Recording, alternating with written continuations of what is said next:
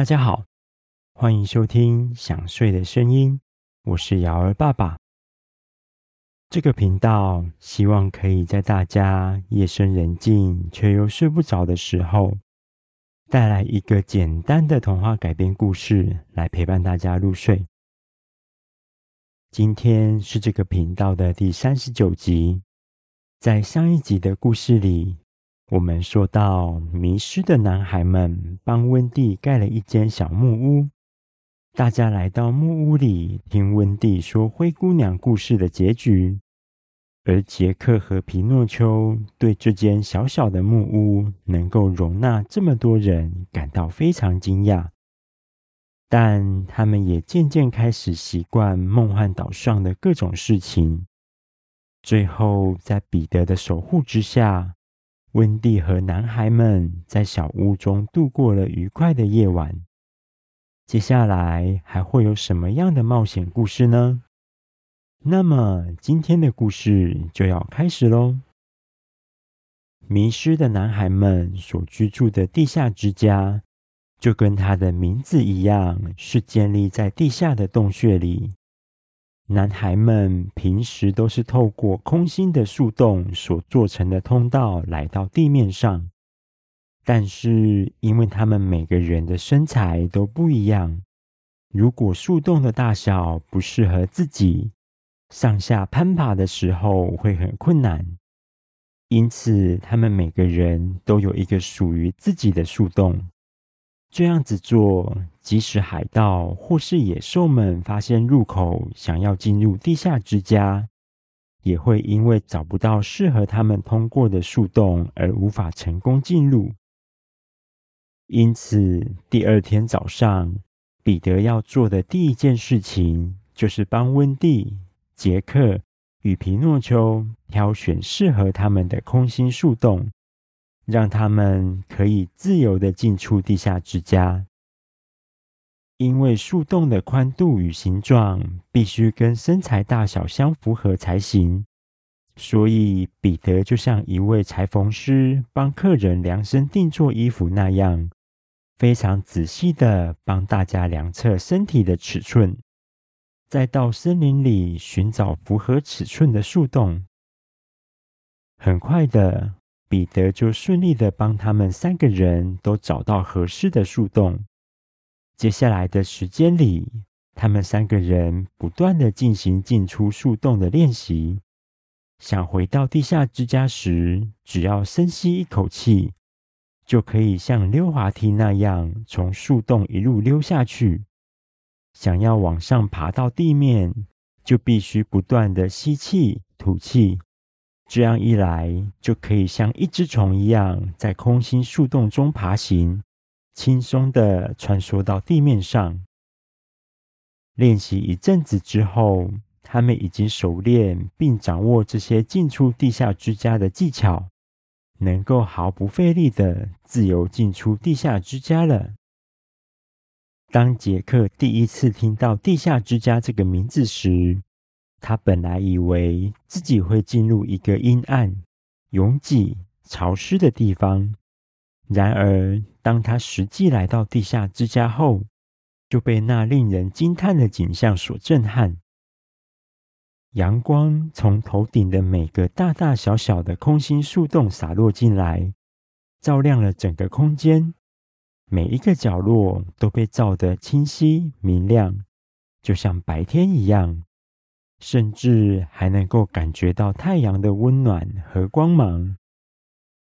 他们首先来到的是一个宽敞的大厅，中间有一个很大很大的圆桌，那原本是一棵从地底下长出来的梦幻树，只不过这棵树已经被男孩们砍掉了。他们将树干切割成一个巨大的圆盘，当做桌子。圆桌周围摆满了美丽、色彩丰富的蘑菇，并把它们当成是椅子使用。这个大厅能够容纳很多人一起围着用餐、玩耍。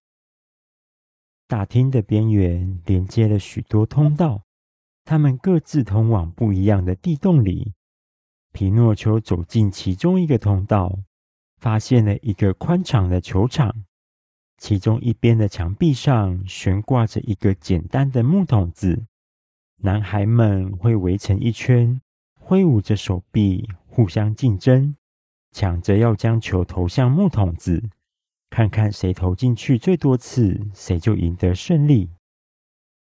杰克则是发现了一个训练场，这应该是男孩们练习如何与海盗、印第安人以及野兽战斗的地方。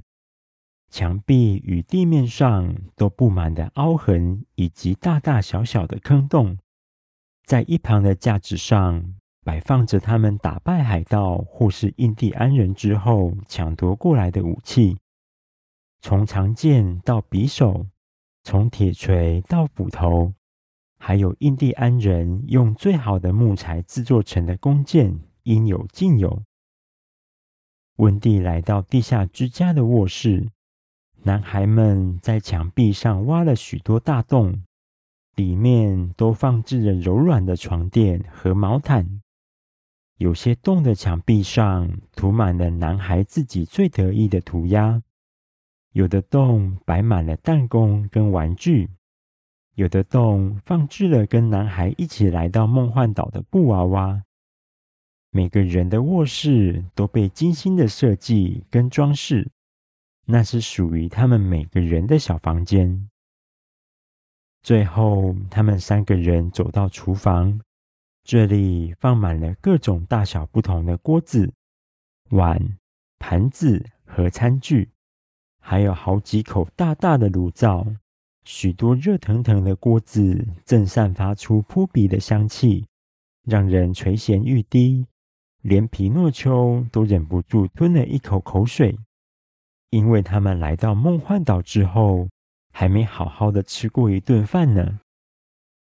这时，彼得带着迷失的男孩们走进厨房，将那一锅又一锅的食物端出去。摆放在大厅的圆桌上，杰克跟皮诺丘因为肚子饿了，迫不及待的想打开眼前被锅盖盖住却又散发着美味香气的锅子，来好好填饱自己的肚子。等到彼得大喊开动，并打开眼前的锅盖时，他们惊讶的发现锅子里竟然空空的，没有任何食物。而之前那股食物的香气也消失得无影无踪。奇怪的是，迷失的男孩们纷纷伸出手，从空无一物的锅子里做出拿取食物的动作，也拿起了碗，从另一个空荡荡的大锅子里做出舀汤的动作。空杯子里的饮料也是一口接着一口喝。温蒂他们三个人看到这样的画面，都愣在那里，完全不知道男孩们到底是真的在吃食物，还是他们只是假装在吃食物。彼得催促他们快点吃，还拿出汤匙到杰克面前的大碗里，做出舀走了一匙食物的动作。因为他们三个人从早上到现在都没有吃过东西，肚子已经饿到受不了了。又看到大家大快朵颐的样子，他们都非常希望盘子里能够出现好吃的食物。皮诺丘甚至饿到出现了幻觉，开始相信盘子里真的有食物。忍不住拿起汤匙，在空空如也的盘子上假装挖了一口食物，就往嘴巴送过去。当他闭着眼睛大口咬下的瞬间，他感觉到嘴巴里真的出现了食物，美味充满了他的嘴巴。等他再度睁开眼睛，眼前的空盘以及大锅子里，奇迹似的装满了马铃薯泥。香蕉泥、苹果、鸡腿，还有蛋糕等食物，并开心地吃了起来。杰克跟温蒂看到皮诺丘的样子，也不再去多想，运用自己的想象力，假装眼前有食物，并直接拿起来，用力的咬下去。随后就跟皮诺丘一样，眼前出现了满桌的美食，大家开始享用这个神奇的餐点。这里是梦幻岛，它就是一个这么神奇的地方。只要你运用想象力，真心的相信锅子里摆满了食物，它们就会真的出现。当大家还在餐桌上吃饭的时候，小卷毛跟一对双胞胎男孩抢起了食物。抢夺的过程中，双胞胎的叉子意外的卡在小卷毛那头圆滚滚的卷发上，拔不下来，逗得大家哈哈大笑。彼得笑着说：“小卷毛，艾丽儿上次拿着叉子梳头发的模样，就跟你现在一样。”温蒂好奇地问：“艾丽儿是谁？她为什么不拿梳子，反而要拿叉子梳头发呢？”彼得回答说：“艾丽儿是一条好奇的美人鱼，她的父亲非常严格的禁止他们跟人类接触，但是他却对人类的世界充满好奇，喜欢四处到深海的沉船里寻找人类使用的东西。”偶尔遇到不知道该怎么使用的物品时，他就会跑到美人鱼礁湖去问其他的美人鱼。有一天，他带了一只银色的叉子来询问其他美人鱼，没想到他们竟然拿起叉子梳头发，就跟小卷毛现在的状况一模一样。彼得刚说完，就双手捧着肚子，哈哈哈的大笑了起来。温蒂听了美人鱼的故事后，十分感兴趣，迫不及待地问彼得说：“美人鱼，我想她们一定很美丽，有着漂亮的长发和大大的鱼尾巴，而且听说他们的歌声非常好听，我好想听听看呀。”彼得一听到温蒂这么说，就放下了手中的碗跟汤匙，说着。没问题，我们现在就出发吧。男孩们一听到要去美人鱼礁湖玩，纷纷丢下了手中的餐具，就起身准备出发。可是，当他们想要离开桌子时，温蒂站起来拦住了男孩们。她扮演起妈妈的角色，用温柔的语气说着：“孩子们。”我知道你们希望能早点出去玩，但是餐桌礼仪也是很重要的。吃完饭必须把碗盘收拾好才行。虽然男孩们以前并没有这样的习惯，但是现在温蒂是大家的妈妈，所以男孩们都很愿意听温蒂的话，便开始把餐盘收拾好。然后透过自己专属的空心树洞来到地面，开始朝着美人鱼礁湖前进。他们踩着柔软的泥土，感受着凉爽的微风，兴高采烈地向前走着。在绿色的丛林中，四周都是生气勃勃的树木和鲜花，五彩缤纷的鸟类在树枝间飞舞着，发出了欢乐的鸣叫声。男孩们也引起了猴子的注意，他们在树上玩耍时停下了脚步，好奇地打量着这群人。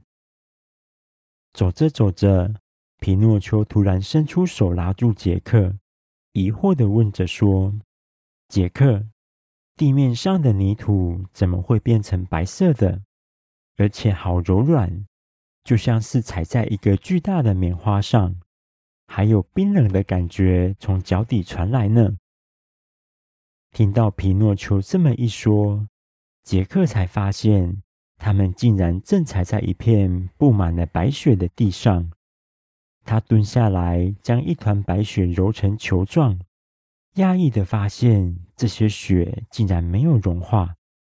他回答皮诺丘说：“这是雪。”它会在冬天非常寒冷的时候从天上飘下来，覆盖整个地面，让城镇都变成白茫茫的一片，美丽的就像是一幅画一样。我们都会把雪堆成雪人放在家门口，或是像这样在手上揉成一团雪球，互相投掷。但是现在并不是冬天，而且奇怪的地方是，为什么只有这一片土地上有雪，其他地方都没有呢？皮诺丘蹲下来，学杰克将雪揉成一团雪球，然后朝着杰克丢过去，并说着：“你是说像这样丢雪球吗？”杰克看到雪球朝自己飞过来，一个转身就躲过了。但是雪球却直直往前飞，砸在小卷毛毛茸茸的头发上。小卷毛转头抱怨着说：“嘿，是谁朝我丢雪球？”他说完，也蹲下身揉起一团雪球，就朝着皮诺丘丢过去。但是却没丢中皮诺丘，反而砸到了图特。图特也不甘示弱地揉起雪球，朝他丢过去。却意外砸到路飞奥的身上。爱玩的彼得潘自然也没有放过这个机会，随手抓起了两团雪球，就朝温蒂丢过去。一时之间，男孩们开始互相朝着对方投掷雪球，在树林里玩闹了起来。过了一阵子才平息，大家又继续出发，前往美人鱼礁湖。他们离开覆盖了白雪的丛林，穿过高高耸立的大树以及密集的灌木丛，逐渐的闻到了海风咸咸的味道，耳朵也听见海浪拍打在沙滩上的声音。随着越来越接近礁湖，他们透过绿叶的间隙，看见了远方海面上闪烁的波光。当他们走出丛林时，眼前出现了温蒂梦寐以求的景象：一道高高的瀑布从礁湖旁的悬崖上洒下无数的水花，白色的水花在阳光下闪闪发亮，形成了一道美丽的彩虹。礁湖里有好多好多的美人鱼正在海岸边的岩石上嬉戏，有的在梳头发。有的正捡起海里的贝壳和海星来装饰自己，他们还在水中比赛谁的速度快，并互相泼水打闹。还有一群美人鱼将彩虹的两端当作是球门，在水中轻轻地吹出一朵朵五颜六色的泡泡，并用鱼尾巴轻轻地拍打这些泡泡，想要把它们送进彩虹的另一端。就像是足球游戏那样的玩耍。美人鱼的上半身看起来就像是一位优雅的美人，她们拥有一头美丽的头发，柔软的发丝随着微风轻盈飘动。他们的脸庞精致，五官端正，眼睛像珍珠一样明亮，散发着一股迷人的魅力。他们的下半身则是一条漂亮的鱼尾巴，遍布五彩缤纷的鳞片，有些像金色的彩虹，有些像是翡翠宝石般闪烁着光芒。它们灵活的鱼尾巴能让它们在水中自如地游动。此外，美人鱼的歌声悠扬动听，清澈纯净的声音能够穿透大海。宛如天籁之音，使得任何听到他们歌声的人都会为之陶醉，甚至会让海上的水手们忘记自己正在做什么，而不小心跌落到海里，或是让掌舵的水手太过陶醉而忘记转向，使得船只撞到海上的暗礁而沉没呢。温蒂被这幅景象深深吸引。他双手握在胸前，不自觉地说出：“哦，天哪，是真的美人鱼！没想到我竟然能看见它们。”彼得对温蒂说：“你想认识它们吗？”温蒂回答：“当然想。”彼得开心地说：“那就来吧。”他说完，就拿出身上的笛子放在嘴边，吹奏起轻快的旋律，飞向美人鱼礁湖。而迷失的男孩们则是跟在后面，一边跑一边脱掉了上衣，纷纷踏入被海浪打湿的沙滩上，互相泼水打闹，甚至直接跳进海里玩起了游泳比赛。美人鱼们一看见彼得，都停下了原本的动作，热情地对彼得挥手。彼得也飞到一块美人鱼聚集的礁岩上面，跟大家打招呼，并介绍了温蒂、杰克与皮诺丘给大家认识。不过，美人鱼们似乎对他们三个人不感兴趣，注意力始终停留在彼得身上。希望他能说说在梦幻岛上的冒险故事。原本以为能够跟美人鱼成为好朋友的温蒂，对人鱼们冷落的态度感到有点失望。他坐在旁边的沙滩上，双手托着下巴，用羡慕的眼神看着彼得在一群美人鱼中间比手画脚，描述自己的冒险经历。这个时候，有一个甜美的声音在温蒂的身边响起。他说着：“嗨，我从来没有在迷失的男孩里看到女孩子，你该不会是仙子吧？”温蒂转头，一位美人鱼正趴在身旁的礁岩上面看着自己。她有着亮丽的红色长发，身穿由贝壳做成的紫色胸甲。背后的鱼尾巴悠悠的浮在海面上，闪烁着青色的光芒。好了，第三十九集的故事在这里告一个段落。想不到被美人鱼们冷落的温蒂，会遇到一位愿意跟自己说话的人鱼女孩。究竟温蒂跟她会不会成为好朋友呢？我们在下一集的故事中见喽！大家听到这里，有想睡觉的感觉了吗？赶快把被子盖好，调整一个舒服的姿势，准备入睡喽。我是尧儿爸爸，大家晚安。